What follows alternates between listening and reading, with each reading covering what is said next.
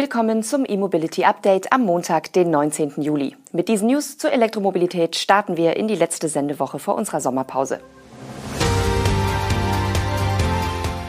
VW-Konzern liefert über 300.000 E-Autos, Skoda Enyaq iV60 wieder bestellbar, Hyundai enthüllt Ioniq 5N, Fortum plant Recycling Hub in Thüringen und Deutsche Post setzt in Berlin auf E-Lkw.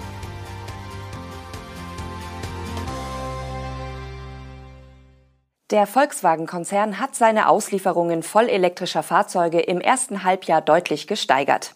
Im Vergleich zum Vorjahreszeitraum gingen 48 Prozent mehr Elektroautos in Kundenhand. Die Rede ist von 321.600 Einheiten. Im ersten Halbjahr 2022 konnten nur 217.200 Stromer ausgeliefert werden, wie der Konzern mitgeteilt hat. Der Elektroanteil an den Gesamtauslieferungen stieg damit im ersten Halbjahr dieses Jahres auf 7,4 Prozent. In den ersten sechs Monaten des Vorjahres hatte er nur bei 5,6 Prozent gelegen. Wirklich aufschlussreich ist das Elektrowachstum auf den einzelnen Kontinenten. In Europa konnte der VW-Konzern mit rund 217.000 Elektroautos um 68 Prozent zulegen, also stärker als im globalen Vergleich. In den USA lag das Plus mit knapp 30.000 E-Fahrzeugen sogar bei 76 Prozent. China mit seinem besonders wettbewerbsintensiven Marktumfeld lag mit 62.400 VW-Stromern hingegen leicht unter dem Vorjahresniveau. Kommen wir zu den Marken des Konzerns. Volkswagen Pkw lieferte bis Ende Juni mit 164.800 Fahrzeugen etwas mehr als die Hälfte aller Elektroautos des Konzerns aus. Es folgten Audi mit 75.600 Fahrzeugen, was rund einem Viertel entspricht, und Skoda mit 31.300 Fahrzeugen, was 10 Prozent sind. Seat Cupra und Porsche steuerten jeweils nur 6 Prozent zum Elektroautoabsatz bei und Volkswagen Nutzfahrzeuge 4 Prozent. Bemerkenswert beim Markenranking ist, dass Cupra erstmals Porsche überholt hat. Bei den Stuttgartern sind die Taycan-Auslieferungen nämlich leicht rückläufig. Ebenfalls erwähnenswert ist, wie sich die Premiere des ID-Bus bei VW Nutzfahrzeuge niederschlägt, nämlich mit einem Plus von fast 1000 Prozent bei den rein elektrischen Fahrzeugauslieferungen. Bei den Modellen lagen ebenfalls zwei Baureihen der Marke VW vorne. Das Duo ID4 und ID5 kam auf rund 101.000 Einheiten, gefolgt vom ID3 mit knapp 50.000 Fahrzeugen im ersten Halbjahr. Davon gingen knapp 28.000 ID3 in Europa weg. Dafür, dass Volkswagen den ID3 zu seiner Premiere an die Erfolge des Golfs anknüpfen wollte, ist dies freilich kein besonders guter Wert. Wir bleiben noch kurz beim VW-Konzern. Der Skoda Enyaq iV60 ist in Deutschland wieder bestellbar. Er positioniert sich zwischen dem Einstiegsmodell Enyaq iV50 und den Varianten Enyaq iV80 bzw. 80X. Allerdings ist die mittlere Antriebsvariante deutlich teurer geworden und startet nun bei 44.200 Euro.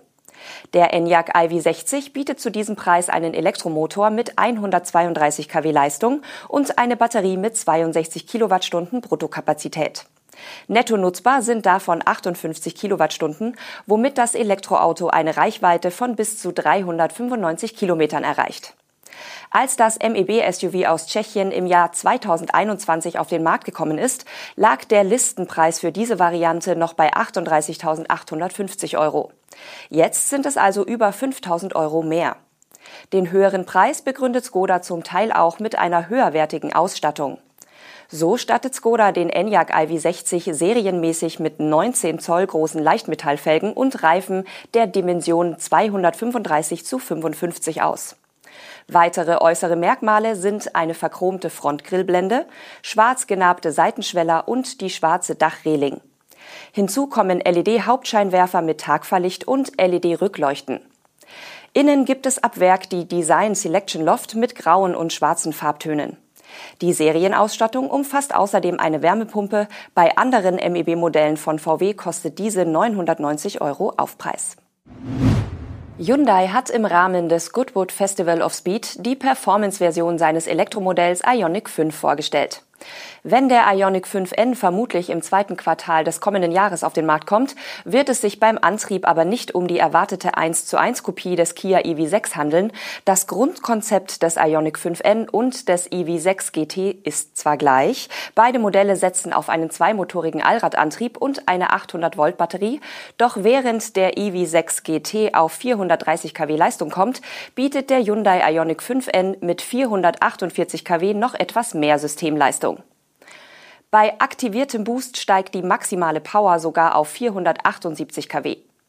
Für die Energieversorgung ist eine neue Batterie mit einer erhöhten Kapazität von 84 Kilowattstunden verbaut. Die Reichweite des Ionic 5N wird Hyundai erst mit dem Marktstart bekannt geben. Auch zur Ladeleistung und Dauer gibt es keine Angaben.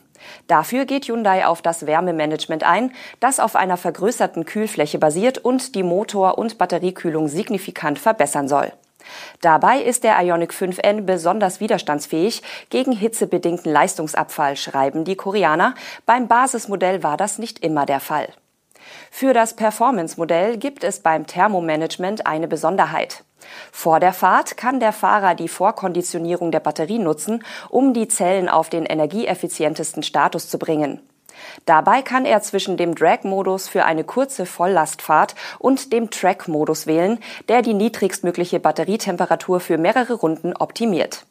Neu entwickelt wurde auch die Rekuperation. Damit ist eine Verzögerung von bis zu 0,6 G möglich. Mit aktiviertem ABS kann das Fahrzeug noch mit 0,2 G elektrisch verzögern. Zwei weitere Features überraschend etwas. Hyundai simuliert beim Ionic 5N einen konventionellen Schaltruck- und verbrennerähnlichen Motor und Auspuffgeräusche. Das hätten wir jetzt nicht gebraucht. Fortum Battery Recycling plant einen neuen Recycling Hub in Deutschland.